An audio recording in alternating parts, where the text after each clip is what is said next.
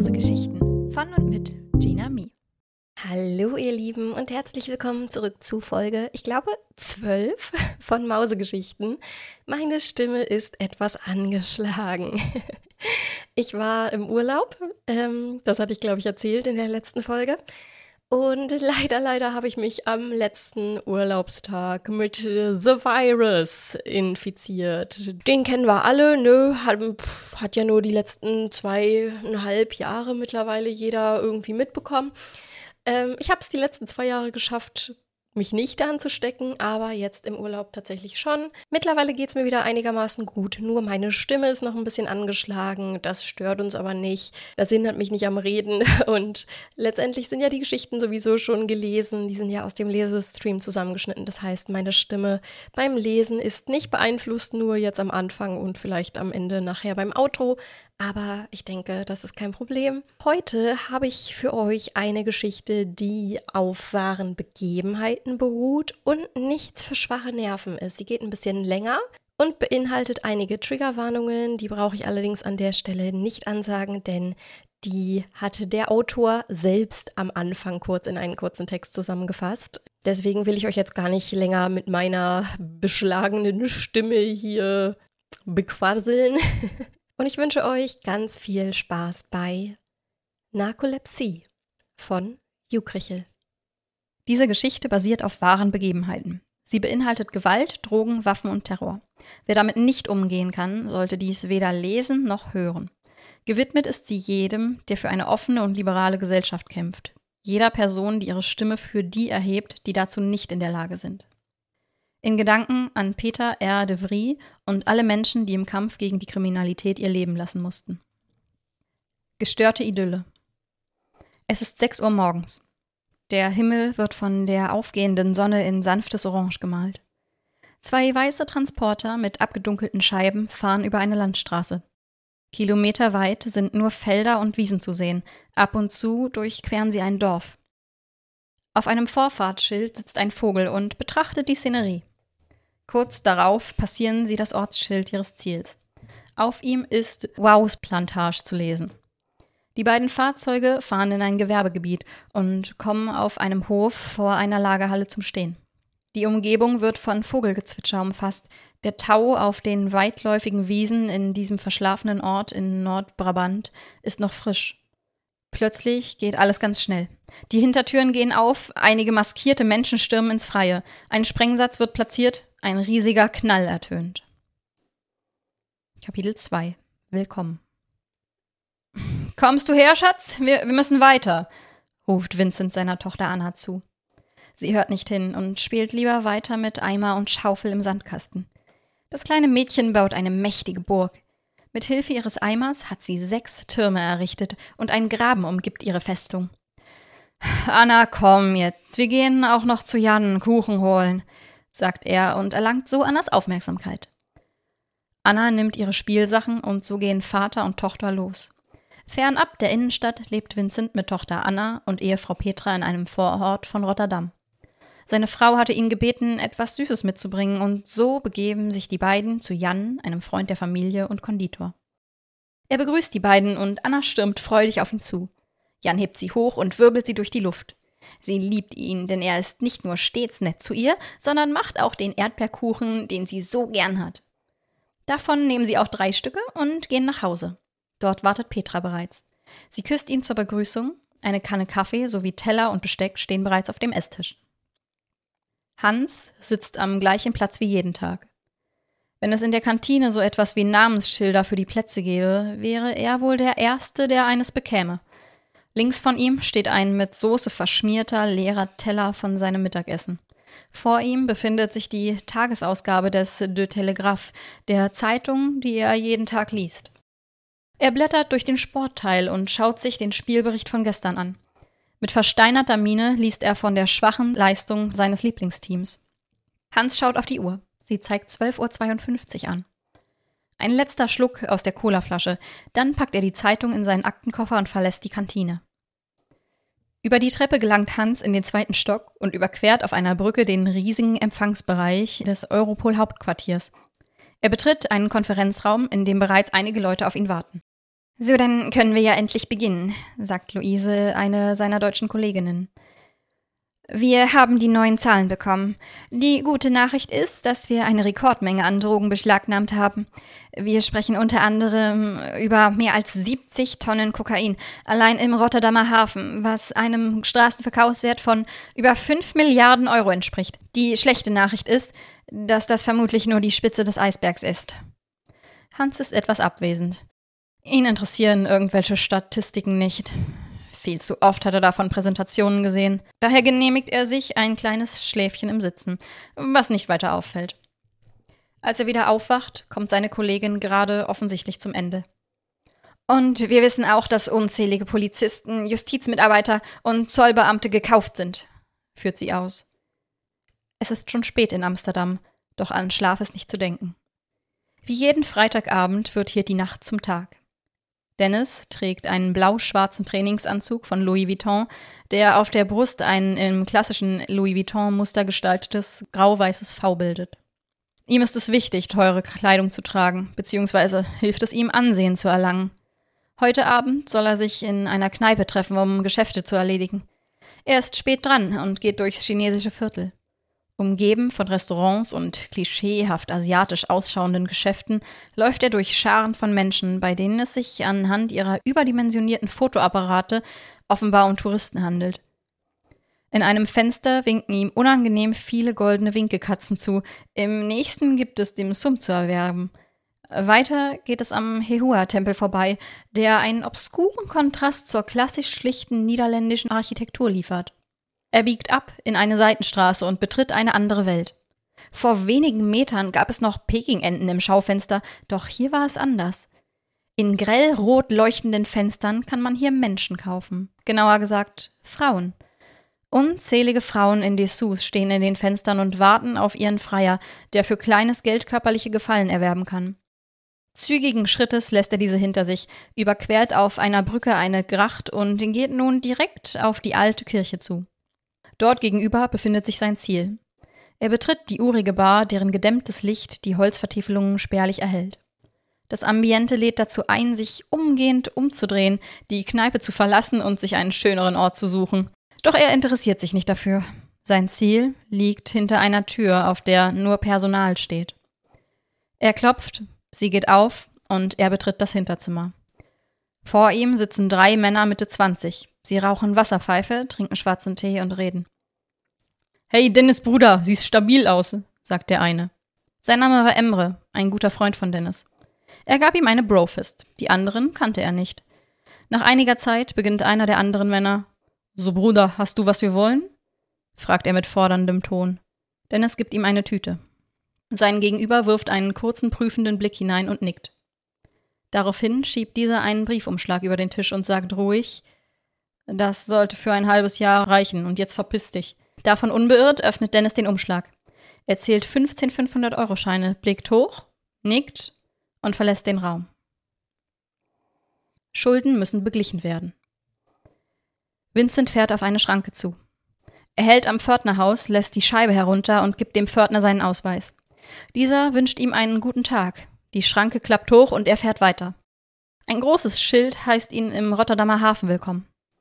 Er sucht sich eine Parklücke und begibt sich zum Arbeitsplatz. Vincent ist Kranführer und dafür verantwortlich, Schiffe zu be- und entladen. Er zieht sich Helm und Warnweste an und kriegt die Anweisung, sich zu Kran 23 zu begeben. Dort sei ein Schiff aus Santa Marta in Kolumbien angelegt. Das wusste er schon. Am Morgen hatte er eine SMS bekommen, dass er den blauen Container mit der Nummer 14669 am bekannten Ort platzieren solle. Dazu kam noch der Hinweis, du hast echt eine liebe Tochter, Vincent. Sie geht doch in den Erasmus-Kindergarten, nicht? Dies war allerdings kein freundlicher Smalltalk, sondern vielmehr eine nicht ganz so unverblümte Drohung. Er bekam häufiger solche Nachrichten. Sie wussten alles über ihn und seine Familie. Würde er etwas falsch machen oder gar verraten, hätte das vermutlich ernsthafte Konsequenzen. Daher platziert er den beschriebenen Container auf einem bestimmten LKW und geht weiter seiner eigentlichen Arbeit nach. Vincent weiß zwar nicht, was sich dort drin befindet, doch ihm ist klar, dass es illegale Sachen sein müssen. Natürlich will er nicht daran beteiligt sein und hat häufig Gewissensbisse, Doch sieht er keine Alternative. Er hatte damals mit Freunden immer mal wieder auf Fußballspiele gewettet, doch das nahm irgendwann überhand. So hatte er begonnen, immer mehr zu wetten, irgendwann sein Erspartes gesetzt und letztendlich jeden Cent verloren. Als er sein Konto überzogen hatte, seine Rechnungen nicht mehr zahlen konnte und die Mahnungen bei ihm ankamen, wusste er, dass er etwas tun musste. Seine Frau durfte nichts erfahren, und so war es ihm ganz gelegen gekommen, als er in einem Imbiss angesprochen wurde. Er hatte Nachtschicht gehabt, und als diese vorbei war, war seine Frau schon längst auf der Arbeit und die Tochter noch in der Kita. So hatte er beschlossen, sich in einer Frittenbude ganz in der Nähe des Hafens zu stärken. Er hatte seine Leibspeise bestellt, eine große Portion Fritten und Frikandel Spezial. Dann hatte er sich in eine Sitzecke gesetzt und verträumt gesessen. Eine ihm unbekannte Person hatte sich zu ihm gesetzt und sprach ihn an. Verwundert hatte Vincent ihn angeblickt. Hey, du arbeitest doch im Hafen, oder? hatte sie gefragt. Sichtlich irritiert hatte Vincent geantwortet. Äh, ja, wo, woher weißt du das? Naja, ich auch, und ich habe gehört, du hast Geldprobleme. Das kann sich ganz schnell ändern. Musst nur ein paar Container umleiten und ich gebe dir dann einen kleinen Bonus. Als er erkannt hatte, dass das seine Chance war, seine finanziellen Probleme zu lösen, hatte er sie ohne zu zögern ergriffen. Schicksalsschläge CJ, wie er sich nennt, wartet gemeinsam mit zwei Bekannten in einem geliehenen silbernen Renault Kangoo im Königin Wilhelmina Platz. Vom Rücksitz sagt einer der beiden: Wir haben den Auftrag, schwarzer Mini. CJ fährt los und biegt in das wenige Meter entfernte Parkhaus ein. Nach fünf Minuten fährt ein schwarzer Mini Cooper die Rampe in die Tiefgarage hinab. Die Fensterscheiben senken sich. Plötzlich beginnen die beiden hinten zu schießen. Eine Symphonie von Schussgeräuschen spielt im Parkhaus. Leere Patronenhülsen fallen auf den Betonboden herab wie Schnee im Winter. CJ gibt Gas, durchbricht die Schranke und ergreift die Flucht. Vincent sitzt wieder im Auto. Eigentlich müsste er heute arbeiten, doch wegen eines Arzttermins kommt er erst später. Der morgendliche Berufsverkehr erschwert das Vorankommen. Nach einiger Zeit und viel Gefluche über das Fahrverhalten seiner Mitmenschen kommt er bei seiner Arztpraxis an. Er betritt sie und wird kurz darauf von einer Empfangsdame zur Ärztin gebeten. Sie lächelt ihn mit leerem Blick an. Setzen Sie sich bitte. Unsere Untersuchungsergebnisse sind noch nicht vollständig, aber wir haben eine Tendenz. Äh, werde ich wieder gesund, Frau Doktor? Es tut mir leid, Ihnen das sagen zu müssen, aber so wie es aussieht, haben Sie wenig Chancen auf Heilung. Es handelt sich bei Ihnen um einen bösartigen Tumor. Wir vermuten, dass Sie nicht mehr lange haben. Ohne ein weiteres Wort hören zu wollen, steht Vincent auf, bedankt sich bei seiner Ärztin, die ihm einen mitleidigen Blick schenkt und verlässt die Praxis.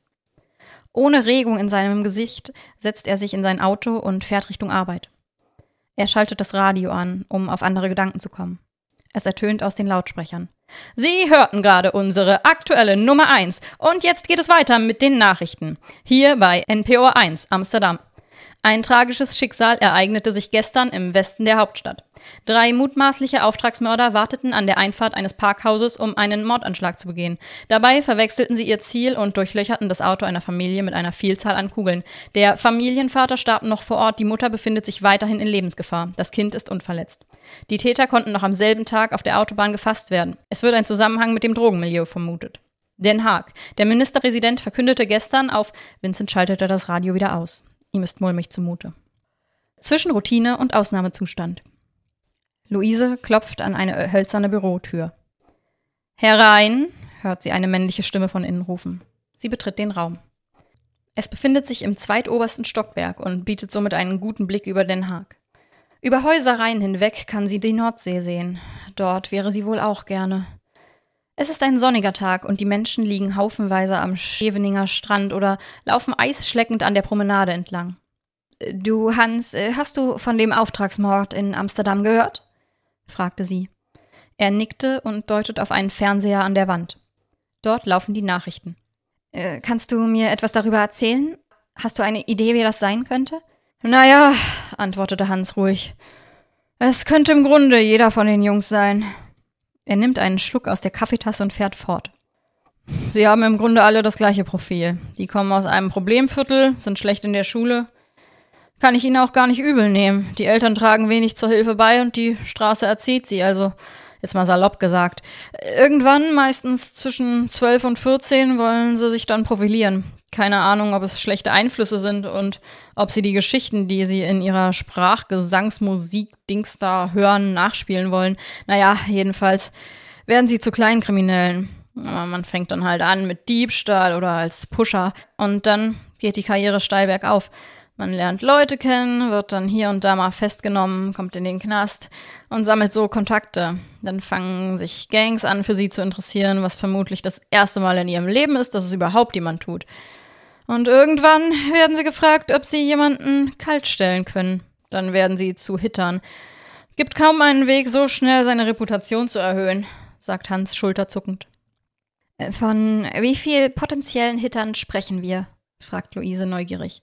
Wir vermuten so circa 600, also allein in Amsterdam. Erstaunt zieht Luise die Augenbrauen hoch.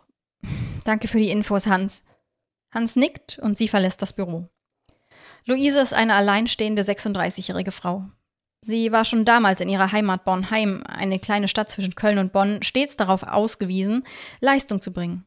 Nach ihrem exzellenten Abitur war sie zur Bundespolizei gegangen.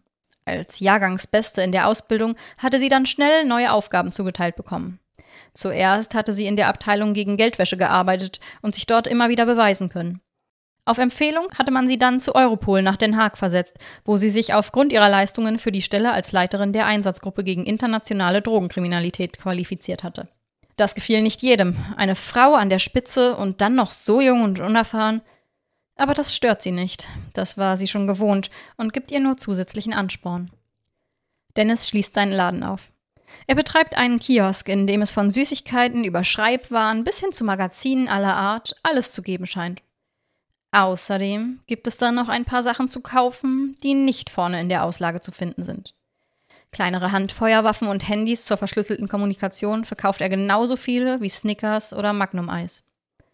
An diesem Morgen bekommt er schon früh die erste Kundschaft. Ein Mann betritt den Laden. Er trägt einen schwarzen Hoodie, dessen Kapuze er tief ins Gesicht gezogen hat, eine dunkle Jeans und schwarz-weiße Sneakers von Balenciaga.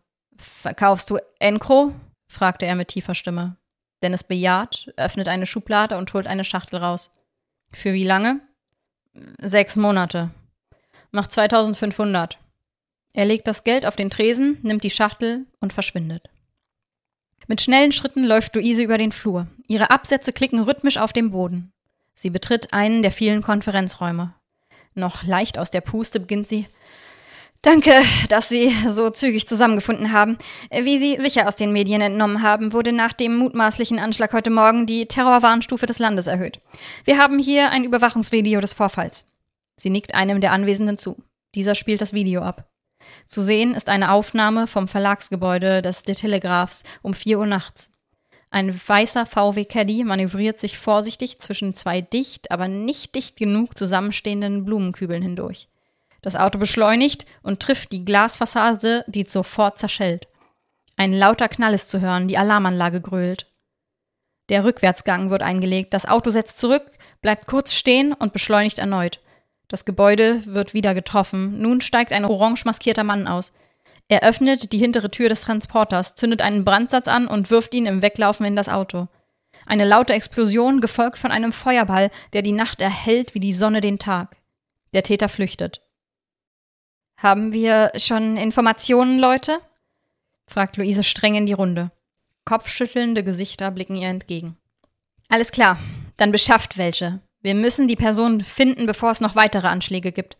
Damit ist das Meeting beendet. Bleibt in Bereitschaft, sagt Luise und verlässt sofort den Raum. Sie hat ein Meeting mit dem Chef der französischen Gendarmerie und einem IT-Experten. Sie nimmt den Fahrstuhl, hält ihre Zugangskarte an einen Scanner und fährt in den Keller. Das Treffen obliegt der höchsten Sicherheitsstufe und muss entsprechend geheim vonstatten gehen. Im Raum angekommen, begrüßen sie sich freundlich. Vor dem französischen Polizisten liegt ein schwarzes Smartphone. Wie wir Ihnen mitgeteilt haben, konnten wir immer häufiger eine bestimmte Art verschlüsseltes Handy bei Festnahmen entdecken, sagt er in einem arroganten Ton. Wir sind dem selbstverständlich nachgegangen und haben etwas Interessantes finden können. Mit einem Blick zu seinem Kollegen deutet er ihm an, fortzufahren. Dieser beginnt. Also, es handelt sich bei diesen Geräten, er deutet auf das auf dem Tisch liegende Smartphone, um modifizierte Android-Phones. Wenn man sie normal startet, sind sie ein ganz gewöhnliches Smartphone. Doch wenn man den Lautstärkeknopf und den zum Einschalten gleichzeitig betätigt, passiert Folgendes. Er setzt das Beschriebene um und schiebt das Gerät zu Luise. Auf schwarzem Grund steht in weißen Lettern geschrieben EncroChat. Luise schaut skeptisch aufs Display. Was ist das jetzt genau? Nun, es handelt sich hierbei um ein paralleles Betriebssystem. Die Kameras, Mikrofone und Ports wurden vorher entfernt. Dafür wurde EncroChat installiert. Es gibt insgesamt sechs Apps. Die meisten sind nicht von Relevanz, doch die eine hier ist interessant. Das ist die EncroChat-App. Das ist im Grunde wie WhatsApp und wurde per End-to-End-Encryption stark verschlüsselt. Wir vermuten, dass Kriminelle das nutzen, um unbemerkt zu kommunizieren. Luise schaut ihn interessiert an. Gibt es eine Möglichkeit, trotzdem die Kommunikation abzuhören? Der Polizeichef schaltet sich ein. Wir haben die Server in Lille gefunden. Unsere IT hat sie bereits mit einem Virus infiziert. Wir sind in der Lage, live mitzulesen und können diese ab sofort an sie weiterleiten. Hervorragende Arbeit, resümiert Luise. Von Schadensbegrenzung zur Grenzüberschreitung. Vincent betritt ein altes Backsteingebäude. Seine Gewissensbisse plagen ihn seit Tagen, viel mehr noch als üblich. Von seinem anstehenden Lebensende hat er seiner Familie noch nichts gesagt, dafür ist er zu feige. Doch wenigstens eine Rechnung will er noch begleichen. Er betritt die Polizeistation. Guten Tag, äh, Jansen, mein Name. Ich habe einen Termin, sagt Vincent. Einen Moment, sagt ein Polizist hinter einer Glasscheibe. Ja, ja, das ist korrekt. Gehen Sie bitte in Raum 2.3. Der befindet sich in der zweiten Etage. Dort vorne ist die Treppe, sagte er, während er mit dem Finger auf sie deutete. Vincent erklimmt die Treppe, findet den Raum und wird kurze Zeit später hineingebeten. Hans sitzt in diesem Raum. Er war nach den ursprünglichen Schilderungen Vincents extra nach Rotterdam gefahren. So, Herr Jansen, Sie behaupten, etwas mit dem Drogenkartell zu tun zu haben? Fragt Hans streng. Äh, nun ja, nicht so direkt. Ich arbeite im Hafen und bekomme Schweigegeld. Aber ich kann Ihnen Namen geben, sagt Vincent nervös. Also wollen Sie mir erzählen, dass Sie nur Namen kennen und sonst nichts damit zu tun haben? Äh, ich krieg immer wieder Informationen, bestimmte Container umzuleiten und werde dafür vom Drogenkartell bezahlt. Damit machen Sie sich des Schmuggels schuldig, das ist Ihnen bewusst? Äh, ja, ich weiß, aber ich kann Ihnen sagen, wer dafür verantwortlich ist, sagt Vincent inzwischen nachdrücklich. Das ist mir egal. Sie haben Ihre Schuld gestanden. Ich melde das der Staatsanwaltschaft und dann hören Sie von denen. Und nun verlassen Sie bitte mein Büro. Entsetzt und wütend steht Vincent auf und tritt die Heimreise an. Hans holt in der Zwischenzeit sein schwarzes Android-Handy raus, fährt es im versteckten Modus hoch und tippt eine Nachricht. Luise ist derweil in Den Haag. Sie hat sich Urlaub genommen und nutzt die Zeit zur Entspannung. Die Jalousien hatte sie heruntergelassen. Ihre Wohnung ist sehr ordentlich und schlicht eingerichtet. Es interessiert sie auch nicht besonders, denn sie verbringt hier ohnehin wenig Zeit. Die meiste Zeit verbringt sie auf der Arbeit und wenn nicht, ist sie meistens so müde, dass sie sofort schlafen geht. Doch heute will sie den Tag mal komplett in der Wohnung verbringen. Luise steht in der Küche und drückt auf einen Knopf. Ein Rumoren ertönt aus ihrer Kaffeemaschine und wie von Zauberhand, so erscheint es ihr jedenfalls, läuft eine braune, heiße, köstliche Flüssigkeit in ihre Lieblingstasse. Sie nimmt die schwarze Tasse, auf der eine schlafende, mit Farbe verschmierte violette Maus zu sehen ist. An ihrem Murmel gekuschelt liegt sie vor einer Leinwand, auf die eine rosafarbene Maus gemalt wurde. Ein Meisterwerk. Sie geht ins Wohnzimmer und legt sich auf die Couch. Ungeschminkt, ungeduscht und mit fettigen Haaren liegt sie dort in ihrer gemütlichsten Jogginghose, die sie unter keinen erdenklichen Umständen jemals zum Joggen tragen würde. Dazu trägt sie ein ausgeleiertes Shirt, was ihr bis zu den Oberschenkeln reicht. Sie öffnet Netflix und startet Harry Potter und die Kammer des Schreckens. Sie liebt diese Reihe und hat sie unzählige Male gesehen. Eingemummelt in einer Decke entspannt sie. Vincent hat Mittagspause und isst das am Morgen vorbereitete Pausenbrot. Genüsslich beißt er in zwei Scheiben Graubrot, die eine Kombination aus Butter, Käse, Schinken, Salami und drei Gurkenscheiben umarmen. Sein Handy klingelt. Es ist seine Frau. Er nimmt an. Anna, Sie, Sie. Petra schluchzte laut. Anna wurde. Sie drohte zu hyperventilieren. Anna ist tot. Durchs Handy kann Vincent eindeutig vernehmen, dass Petra kollabiert. Der Anruf bricht ab. Wie in Schockstarre starrt er auf sein Handy. Dort steht eine Nachricht von einer unbekannten Nummer. Wer redet, muss bezahlen. Luise sitzt immer noch zu Hause und weiß nicht wirklich etwas mit sich anzufangen. Es ist für sie ungewöhnlich, so viel Zeit zu haben. Urlaub machen hat sie wohl verlernt. Daher kommt es ihr ganz gelegen, als ihr Handy klingelt. Stefan, ein alter Freund aus Schulzeiten, ist gerade in Holland und möchte unbedingt mit ihr reden. Sie willigt natürlich ein, sie hat ja sonst nichts Besseres zu tun. Die beiden wollen sich in einem Restaurant treffen, daher schickt Stefan ihr kurze Zeit später eine Adresse. Luise gibt diese in ihr Navigationsgerät ein. Es liegt in Rotterdam, etwa eine halbe Autostunde von ihrem Zuhause entfernt. Dann hat sie ja noch genügend Zeit, sich fertig zu machen.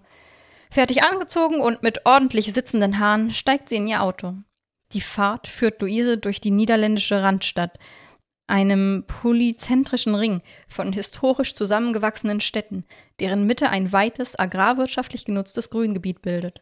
Auf der Hälfte der Fahrt passiert sie Delft, eine alte Stadt von knapp 100.000 Einwohnern, deren Struktur von Kanälen bestimmt wird, wie unsere Körper von Adern.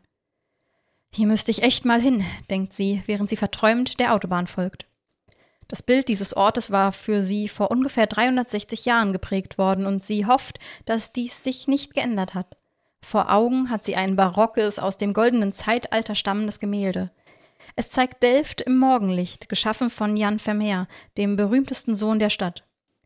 Das Wasser im Hafen wirkt ruhig, fast als wäre es eine vollkommen ebene Fläche. Ein Schiff legt an und wankt im Gewässer. Die rostroten Dächer der Häuser glänzen, einige Türme dominieren das Stadtbild. Aus dem Hintergrund ragen Wolken hervor. Die aufgehende Sonne färbt die Stadt in liebliches Rosé. Verträumt denkt sie an diese Szenerie. Die Zeit verfliegt. Mittlerweile befindet sie sich auf einem breiten Boulevard in Rotterdam. Die Straße wird in der Mitte geteilt von einer Grünanlage mit all ihren Blumen und Bäumen. Ab und zu erstrecken sich weitläufige Wasserbecken zwischen den Fahrbahnen, deren Ruhe gelegentlich von einer kleinen Fontäne gestört wird. Die Straße ist gesäumt von moderner Architektur, einer Folge der unvergleichlichen Zerstörungswut der Deutschen im Zweiten Weltkrieg. Sie kennt sich hier nicht perfekt aus. Das Navi leitet ihr den Weg. In 200 Metern an der Kreuzung rechts abbiegen, wird sie angewiesen. Den Befehl führt sie aus.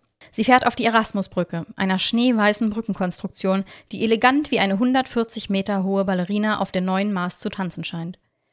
Sie überquert den Fluss und biegt in ein von Hochhäusern geprägtes Areal ein. Dort wird sie in die Tiefgarage geleitet. Sie steigt in einen Fahrstuhl. Ein adretter junger Mann in dunklem Anzug fragt sie nach ihrem Ziel. Als sie mit dem Namen des Restaurants antwortet, begleitet dieser Luise dorthin. Sie sieht Stefan an einem Fensterplatz sitzen. Danke, dass du gekommen bist, sagt Stefan. Holland scheint dir gut zu tun. Du siehst fantastisch aus, fügte er hinzu, während er ihr den Stuhl anschiebt. Das stimmt auch. Sie trägt ein dunkelblaues Kleid, welches knapp über ihre Knie reicht. Der samtige Stoff umschlingt ihre Beine und schimmert leicht. Ihre hellbraunen Haare hat sie brav zu einem Dutt zusammengebunden. Weniger brav wirkt der von ihr aufgetragene feuerrote Lippenstift. Danke, Stefan. Du wirkst noch wie damals, antwortet Luise verlegen und verweist auf den gleichgebliebenen kurzen Haarschnitt Stefans, seinen Bartschatten sowie auf den schwarzen Rollkragenpullover, den er auch früher schon häufig getragen hatte. Wieso wolltest du mich denn sehen? Fragte Luise, während sie mit einem Auge die Speisekarte studierte. Du weißt ja, dass ich Journalist bin und äh, seit kurzem recherchiere ich zu einem Kriminalfall aus Aachen. Da geht es um Drogen und internationale Kriminalität. Da dachte ich, du könntest mir wohl möglich weiterhelfen. Etwas überrascht lehnt sich Luise nach vorne. Äh, ja, selbstverständlich. Also ich kann dir natürlich nicht zu allem etwas sagen, das darf ich auch gar nicht, aber ein paar Dinge werde ich dir wohl erzählen können. Äh, worum geht es denn? Ihr Gespräch wird von einem Kellner unterbrochen. Stefan bestellt sich einen Teller Pasta, während Luise sich für einen Risotto entscheidet. Sie setzen das Gespräch fort. Also, es geht um einen Vietnamesen. Der hat ein Obstgeschäft betrieben. Allerdings hat er auch Crystal Meth verkauft und es hat den Anschein, als hätte er es aus den Niederlanden importiert. Ja, das kann sehr gut sein. Früher dachte man bei Methamphetamin vielleicht an Osteuropa oder vielmehr an Tschechien, aber die Zeiten sind vorbei. Du kannst im Grunde in den Kalender gucken. Gut alle zwei Wochen finden wir hierzulande ein Methlabor. Die Kartelle haben begriffen, wie viel lukrativer diese Substanz ist.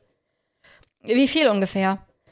Äh, nun, das hängt von einigen Faktoren ab, wie Preise und Qualität. Aber es ist deutlich mehr, als man an Kokain verdienen kann und ein Vielfaches von Cannabis oder psychedelischen Substanzen. Vergangene Woche haben wir in einer limburgischen Scheune ein Labor gefunden. Die haben täglich circa 100 Kilogramm produziert. Äh, das sind vermutlich in etwa eine Million Handelswert und das jeden Tag. Stefan holt sein Smartphone raus, öffnet ein Foto und schiebt es zu Luise rüber. Äh, das ist das Crystal, welches vermutlich aus den Niederlanden gekommen ist, erklärt Stefan. Wow, reagiert Luise erstaunt. Das ist von hoher Qualität. Zu sehen sind riesige weiße Kristalle, die in etwa das Maß einer Zigarettenschachtel aufweisen. Ja, ja, das haben wir schon öfter hier gefunden. Äh, das sieht mir nach mexikanischer Produktion aus. Äh, das könnte gut aus dem Sinaloa-Kartell stammen. Die haben ein spezielles, aber komplexes Verfahren entwickelt. Sozusagen der Goldstandard auf der Straße. Die exportieren es nach Europa, beziehungsweise schicken sie neuerdings auch vermehrt ihre Köche hierher. Wow, das ist ja wie in Narcos, sagte Stefan mit einem Augenzwinkern. Wie in Narcos? Äh, nein, das würde ich nicht sagen. Mexiko oder auch Kolumbien, das sind Staaten, die von Kartellen zersetzt sind wo jeder ihrer Gegner Angst haben muss. Hier werden auch Journalisten nicht einfach so ermordet. Das Essen wird serviert. Von nun an unterhalten sich die beiden nur noch über Privates. Sie verbringen gemeinsam einen angenehmen Abend. Es ist der nächste Morgen. Der gestrige Abend war lang, doch heute muss sie wieder zur Arbeit. Seit die EncroChat-Server gehackt wurden, war ihre gesamte Abteilung nur mit dem Durchforsten von Chatnachrichten beschäftigt. Schrecklichste Abgründe taten sich in diesen auf. Über den Verkauf von Drogen wurde gesprochen, als verkaufen sie Schuhe. Bilder von Waffen kursierten in den Chats wie Fotos von Essen auf Instagram und mit Ermordungen wurde angegeben. Je kaltblütiger, desto besser. Sie setzt sich in ihr Büro und geht ihrer Arbeit nach. Sie antwortet gerade auf eine Mail, als es an die Tür ihres gläsernen Büros klopft. Luise, das musst du dir angucken, sagt einer ihrer Kollegen ernst. Er legt ihr ausgedruckte Chatverläufe auf den Schreibtisch. Sorgfältig studiert sie die vorliegenden Texte.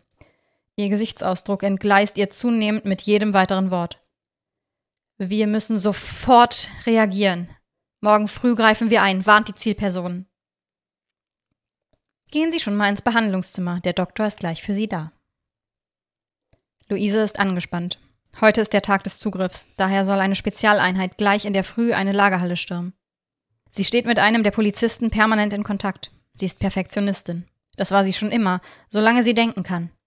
Gepaart mit ihrer Neugier verlangt sie, über jedes Detail informiert zu werden.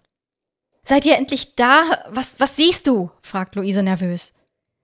Hier ist eigentlich nichts zu sehen. Hier sitzt eine Amsel auf einem Schild, aber sonst nichts. Wir sind allerdings gleich da. Ich sag dir gleich, wie es gelaufen ist, antwortet ihr eine unbekannte Person. Er beendet das Telefonat, denn er muss sich mental vorbereiten. Auch wenn er routiniert ist, ist jeder Einsatz ein neues Terrain, eine neue Situation, ein neues Risiko. Der Fahrer fährt ein. Er gibt das Signal, sofort loszulegen. Ab jetzt muss es schnell gehen. Koordiniert gehen sie in Position. Einer platziert einen Sprengsatz vor dem Eingangstor. Das Tor wird aufgesprengt. Dutzende Polizisten mit Sturmgewehren laufen hinein. Polizei! hallt es durch das Gebäude. Auf den Boden! Doch dort befindet sich niemand, der sich auf den Boden legen könnte. Ein Raum nach dem anderen wird durchsucht, doch das Gebäude ist menschenleer. Das Einzige, was sie finden, sind Waffen und Polizeiuniformen. Am Ende des Flurs befindet sich eine weitere Tür, die in einen Innenhof führt. Gemeinsam betreten die Polizisten diesen. Dort gibt es nichts, nur sieben Schiffscontainer. Was da wohl drin ist? fragt einer der Beamten. Lasst es uns rausfinden, antwortet ein anderer.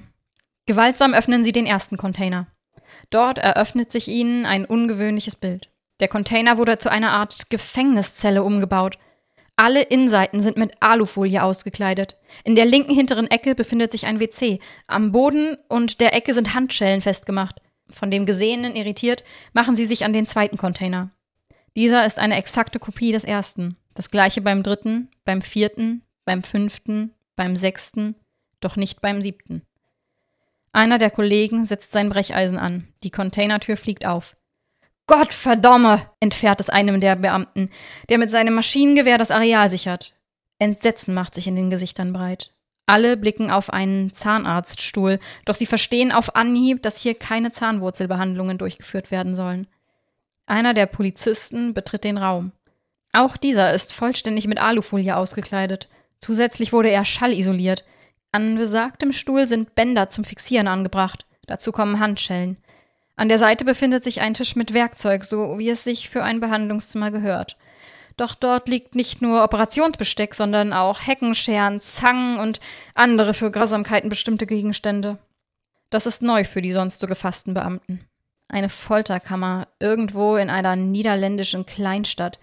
Das hatten sie so noch nicht gesehen. Einer der Beamten nimmt sein Handy raus. Äh, hallo? Ha hat es funktioniert? fragt Luise hektisch. Ja, der Einsatz war erfolgreich. Wir können den Verdacht bestätigen. Es handelt sich tatsächlich um eine Art improvisiertes Gefängnis. Äh, die Folterzelle konnten wir ebenfalls ausfindig machen, antwortet der Polizist. Habt ihr die Verdächtigen gefasst? fragt Luise nun hörbar erleichtert. Nein, hier war niemand. Sie haben wohl einen Hinweis gekriegt. Irgendjemand in ihrer Truppe muss sie gewarnt haben. Der bedrohte Schwan. Hans sitzt in der Bahn. Auf der Titelseite der Zeitung, die er vor sich ausgebreitet hat, steht in großen Buchstaben Horrorfund in Brabant. Das ist die Folterkammer der Unterwelt. Er gähnt.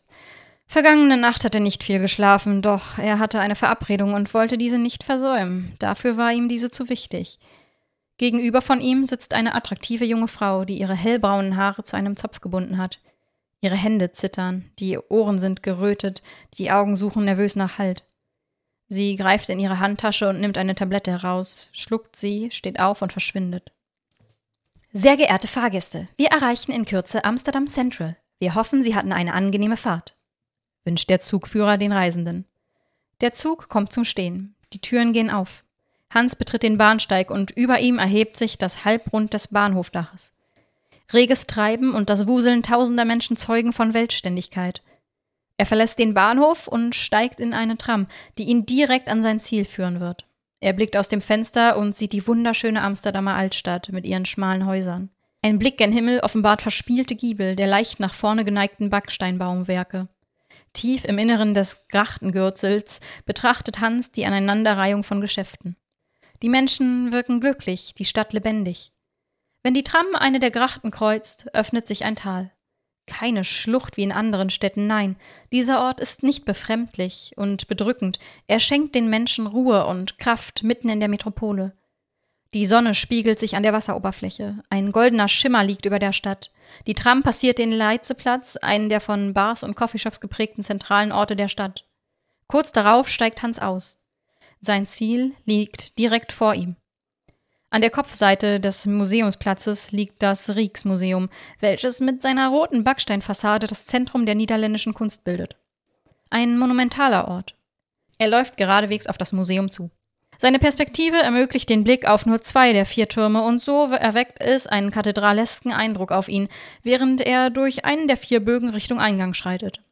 Er geht hinein und begibt sich auf die zweite Etage. Dort setzt er sich auf eine Bank, an dem Ort, wo er verabredet ist.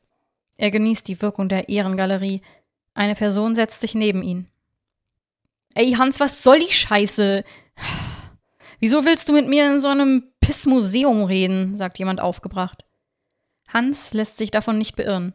Er deutet auf ein Gemälde. Was siehst du da, Emre? Da ist ein Schwan. Oh, lass mich doch in Ruhe damit, Mann. Ich bin nicht mehr in der Schule, zischt er zurück. Schau es dir genau an. Zu sehen ist ein Gemälde, auf dem ein lebensgroßer Schwan abgebildet ist. Er wird von einem Hund attackiert und der wütende Vogel verteidigt sein Nest. Er wurde von unten gemalt, so dass er riesig erscheint. Das Licht aus dem Hintergrund lässt die Gewitterwolken erleuchten, ebenso wie die weißen Federn des Schwans, die am Rand beinahe durchsichtig sind. Der Schwan verteidigt das Nest gegen den Hund. Genau, der Schwan fühlt sich bedroht. Er würde alles tun, wirklich alles, um sein Revier zu verteidigen. Er muss es tun, denn der Hund macht etwas Verbotenes. Siehst du dich in dem Bild?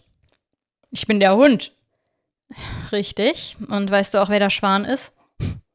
Die Cops, die sich in meine Scheiße einmischen wollen. Falsch. Der Schwan ist der Kleine. Der verteidigt sich gegen dich. Der? lacht Emre. Der kann mir nichts antun. Ich hab hier die Kontrolle. Er hat versucht, mich zu töten, aber ich lebe noch. Ja, du lebst noch. Und der einzige Grund dafür ist, dass seine inkompetenten Handlanger dich mit jemandem verwechselt haben. Und das wird kein zweites Mal passieren. Das Land ist nicht mehr wie früher. Du weißt, was vor ein paar Jahren in Antwerpen passiert ist. Seitdem herrscht hier Krieg und er gewinnt ihn. Du stehst auf seiner Todesliste. Jeder, den du liebst, steht auf seiner Todesliste. Und jetzt? Der sitzt in Dubai und ich bin in Amsterdam. Ich würde ihn ja umbringen, aber das ist unmöglich. Es gibt nur einen Ort, an dem du sicher bist, und das ist der Knast. Geh zur Polizei, lass dich verhaften und werd Kronzeuge. Dann machst du einen Deal mit ihnen. Er ist Staatsfeind Nummer eins. Mit deinen Infos können sie ihn schnappen. Das kann nicht nur dein Leben retten, sondern das von vielen. Das ist das letzte Mal, dass wir uns sehen, Emre. Ich verlasse in Kürze das Land. Emotionslos steht Hans auf, deutet noch einmal auf den Schwan und geht. Emre bleibt noch einen Moment sitzen. Er ist ziemlich verwirrt von dem, was Hans ihm gerade gesagt hat. Nun verlässt auch er das Museum. Emre geht die Straßen entlang. Sein Ziel ist ein unweit des Zentrums liegender Kiosk, welchen er nach kurzer Zeit erreicht. Er öffnet die Tür. Ey, Dennis Bruder, was geht? grüßt er ihn. Bruder, was machst du hier? antwortet Dennis. Ich brauche einen 9 mm, sofort. Wofür, Mann? Sag doch vorher Bescheid. Hast du Probleme? Ey, Mann, ich kann nicht reden. Ich brauche sie einfach, sagt Emre nachdrücklich. Dennis geht in ein Hinterzimmer und holt die Waffe. Er schiebt sie sanft über die Theke. Geht auf mich, Bruder. Danke, Mann, ich liebe dich. Emre nimmt die Pistole und verlässt den Laden. Er geht einige Meter und ruft bei der Polizei an. Hallo, ich möchte einen bewaffneten Mann melden. Der ist in der Nähe vom Leitzeplatz. Er sieht südländisch aus und trägt schwarze Klamotten, erklärt Emre. Danke für den Hinweis, wir kümmern uns darum. Bleiben Sie in Sicherheit, fordert der Polizist am anderen Ende der Leitung. Emre geht noch ein paar Schritte, die letzten in Freiheit. Wenn du kriminell bist, dann ist dir bewusst, dass es jederzeit zur Verhaftung kommen könnte. Doch Emre war auch klar, bei allem, was er angerichtet hat, dass dies seine letzten Schritte in Freiheit sein könnten. Nun geht es ziemlich schnell. Zwei größere Polizeiwagen halten neben ihm, mehrere Polizisten stürmen hinaus. Er findet sich in kürzester Zeit auf dem Boden wieder, seine Arme sind hinter ihm verschränkt, seine Beine fixiert. Er dreht den Kopf nach links. Dort liegt die Pistole, die er eben gekauft hat, weit außerhalb seiner Reichweite. Er schaut auf. Eine grimmige Bulldogge mit einem nietenbesetzten roten Lederhalsband blickt ihn an. Davor Menschen. Sie wirken alle entspannt. Niemals geht man so ganz. Hans ist stolz auf Emre. Er hat mitgekriegt, dass er auf seinen Rat gehört hat, doch nun war es Zeit, selbst aufzubrechen, sein altes Leben hinter sich zu lassen. Es wäre nur eine Frage des Wann und nicht des Ob gewesen, dass seine Verbindungen zum organisierten Verbrechen erkannt werden – Daher hält er jetzt ein Flugticket in der Hand. Sein Ziel? Mexiko. Er geht auf den Flughafen zu. Auf einer großen Glasfassade steht in großen weißen Buchstaben Schifol. Das melodische Klackern von Rollkoffern ist auf den Pflastersteinen zu vernehmen. Eine automatische Tür öffnet sich beim Betreten des Terminals. Die Menschen hasten eilig zu ihren Zielen und ebenso macht es der sonst so gemächlich gehende Hans. Er muss in den internationalen Bereich. Zu dieser Zeit ist nicht so viel los, daher kommt er sofort in die Zollkontrolle. Er muss seinen Personalausweis vorlegen. Der Zöllner betrachtet ihn, schaut zu Hans, hält den Ausweis gegen das Licht und gibt etwas in seinen Computer ein. Zwei Polizisten tauchen wie aus dem Nichts an beiden Seiten von ihm auf. Folgen Sie uns bitte, fordert einer der beiden ihn auf. Sie begleiten ihn in einen abgeschotteten Bereich, der als eine Art temporäres Gefängnis dient. Vor ihm wird eine weitere Person abgeführt. Hans erkennt sie. Es war der Kleine. Sein Plan hat funktioniert, also jedenfalls der, ihn nach Europa zu kriegen. Sein Plan, aus Europa zu fliehen, scheint sich dahingegen als schwierig zu erweisen. Er wird in ein Zimmer geführt, in dem außer einem Tisch und zwei Stühlen nichts ist. Er setzt sich hin. Du möchtest uns doch nicht wirklich schon verlassen, Hans, oder? fragt Luise spöttig. Emre hat heute einen Termin mit seinem Anwalt. Er hat ihm beim Verhandeln geholfen und will heute mit ihm die weiteren Schritte besprechen. Er wartet in einem Besprechungszimmer, was für ein Hochsicherheitsgefängnis erstaunlich wohnlich wirkt. Ein dunkler Holztisch in der Mitte, um ihn herum sechs gemütliche Stühle. Es steht ein Stoffsofa in der Ecke, Wasser steht bereit und sogar eine Kaffeemaschine. Die Tür geht auf und ein bekanntes Gesicht blickt ihn an. Es war Peter de Vries, Emre kannte ihn. Er war so eine Art Fernsehstar, die Art Person, die man anruft, wenn einem sonst niemand mehr helfen kann oder möchte. Mit ernstem Blick betritt er den Raum. Ich kenne Sie, sagt Emre. Aber was wollen Sie hier? Ich bin der Letzte, der dir noch helfen kann, antwortet Peter. Ich wollte dir aber zunächst mein Beileid aussprechen. Ich brauche kein Beileid, bin freiwillig in den Knast gegangen. Nicht deswegen. Dein Bruder wurde gestern ermordet und dein Anwalt ebenfalls. Emre schluckte. Fuck, brüllte er. Ich kann dir helfen. Du musst mir nur vertrauen. Du weißt, wie gefährlich das ist. Wieso willst du mir helfen? Das wird der größte Kriminalfall, den dieses Land je sehen wird. Du hast eine Menge Scheiße gebaut, doch er noch viel mehr. Er hat Menschen getötet, Leben zerstört und unsere Gesellschaft gespalten. Und ja, es ist gefährlich. Er will, dass ich Angst habe. Er will, dass wir alle Angst haben, aber ich habe keine Angst. Ich lasse mich nicht einschüchtern, sonst hätte er weder deinen Bruder noch deinen Anwalt getötet. Hans schaut erstaunt in Luises Gesicht. Wie habt ihr es rausbekommen? fragt Hans neugierig. Wir werden immer skeptisch, wenn einer unserer Mitarbeiter urplötzlich und ohne ein Wort ein One-Way-Ticket nach Mittelamerika bucht. Insbesondere nachdem wir Folgendes entdeckt haben, hört er als Antwort. Luise schiebt ihm einen Stapel Papier rüber. Es sind seine EncroChat-Nachrichten. Woher habt ihr die? fragt Hans erschrocken. Hm, du, das ist nur für die Polizei relevant, nicht für Beschuldigte. Luise kommt gerade von der Arbeit. Sie schaltet den Fernseher ein, denn sie mag einige Hintergrundgeräusche. Es läuft eine Talkshow. Peter ist der Stargast. Sie geht in die Küche und beginnt zu kochen. Parallel öffnet sie eine Flasche trockenen Riesling. Bis das Essen fertig ist, hat sie schon zwei Gläser getrunken. Gut gelaunt und leicht beschwipst nimmt sie den Teller mit ins Wohnzimmer und setzt sich auf ihr Sofa. Die Talkshow war längst vorbei. Ihr Smartphone vibriert. Das musst du dir sofort anschauen, steht in einer SMS. Anbei ein Link zu einem Video. Luise sieht Peter durch eine Amsterdamer Straße laufen. Plötzlich ertönen mehrere Schüsse. Peter sinkt zu Boden. Eine Blutlache breitet sich um seinen Körper aus. Eine Passantin läuft zu ihm und hält seine Hand. Luise fällt das Weinglas aus der Hand. Es zerschellt am Boden. Tränen laufen über ihre Wange. Ihr ist sofort klar, was passiert ist. Sie schreit, sie flucht, sie wirft ihr Handy an die Wand. Auf Zerstörung und Lärm in ihrer Wohnung folgt Stille. Sie hält einen Moment inne, dann resümiert sie lallend und mit gebrochener Stimme: Das hier ist ein beschissener Narkostaat.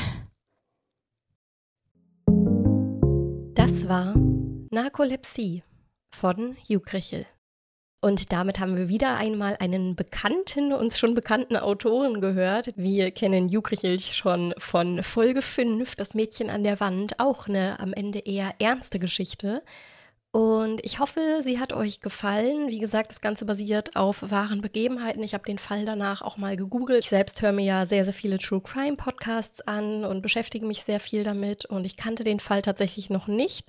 Habe mich danach ein bisschen damit beschäftigt und äh, fand es doch sehr krass. Und von unserem lieben Yuki recht gut in Worte gefasst. Das ist ein sehr ernstes Thema, um das Ganze ein bisschen aufzulockern hören wir gleich noch ein bisschen in die Outtakes rein, damit ihr nicht mit so einem ganz schlechten Gefühl aus dieser Folge geht. Und ich würde sagen, wir hören uns nächste Woche zu einer nicht ganz so ernsten Geschichte wieder. Ja, ne? Bis denne. Sie zeigt 12.52 Uhr. So, dann können wir ja endlich wagen. Äh, das sollte für ein halbes Jahr reichen. Davon unbeirrt mit dem Drogenmilieu. Oder hast du eine Idee?